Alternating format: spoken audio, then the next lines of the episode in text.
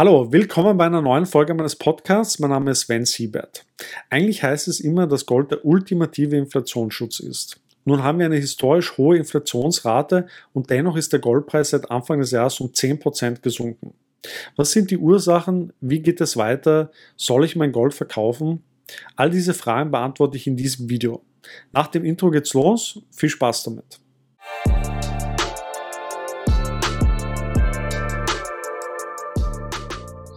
Gold gilt als sichere Anlage in Krisenzeiten.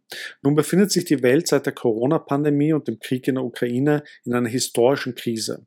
Gestörte Lieferketten, extrem hohe Energiekosten und hohe Inflationsraten. Dennoch ist der Goldpreis in den letzten Monaten gesunken und befindet sich technisch gesehen in einem Bärenmarkt. Das wundert viele. Was sind die Ursachen für die derzeitige Goldschwäche? Der wesentliche Treiber für die fallenden Goldpreise sind die steigenden Leitzinsen. Die Geldflut durch die Zentralbanken, durch den Aufkauf von Staatsanleihen und niedrigen Leitzinsen ist erst einmal vorbei. Sowohl die Fed als auch die EZB haben bereits mehrere Zinsanhebungsschritte vollzogen und werden angesichts der hohen Inflation die Zinsen noch weiter anheben. Dies beeinflusst auch den Wert des Goldes. Da die Zinsen wieder höher sind, ist es auch attraktiver geworden, wieder zu sparen oder in Anleihen zu investieren. Da Gold keine Rendite abwirft, also keine Dividenden oder keine Zinsen, sinkt bei steigenden Zinsen auch tendenziell der Wert des Goldes. Das ist eine Frage der Opportunitätskosten. Zudem hat der Dollar an Wert stark gegenüber anderen Währungen zugelegt.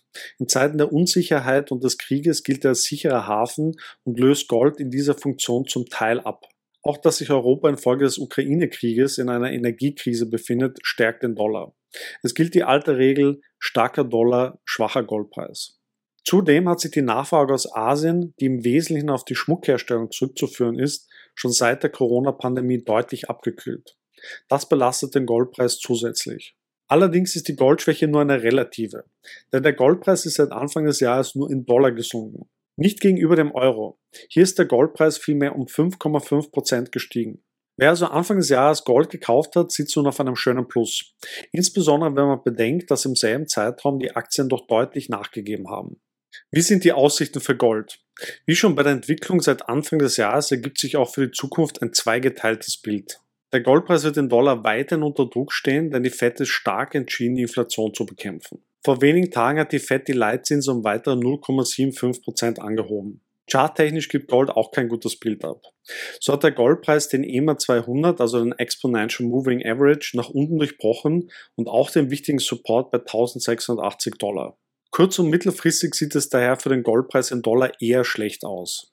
Wiederum kann der Goldpreis in Euro eine ganz andere Entwicklung nehmen.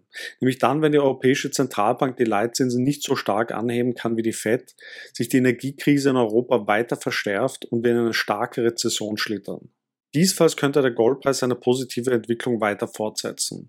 Auch wenn die Europäische Zentralbank die Leitzinsen weiter anhebt, steht der Goldpreis in Euro jedenfalls weniger unter Druck als in Dollar. Es stellt sich die Frage, ob man angesichts der fallenden Preise jetzt schon wieder Gold kaufen soll. Wenn man sich die Meinungen von amerikanischen Analysten zum Goldpreis anschaut, so sind diese eher negativ eingestellt und es wird eher zu US-Staatsanleihen geraten.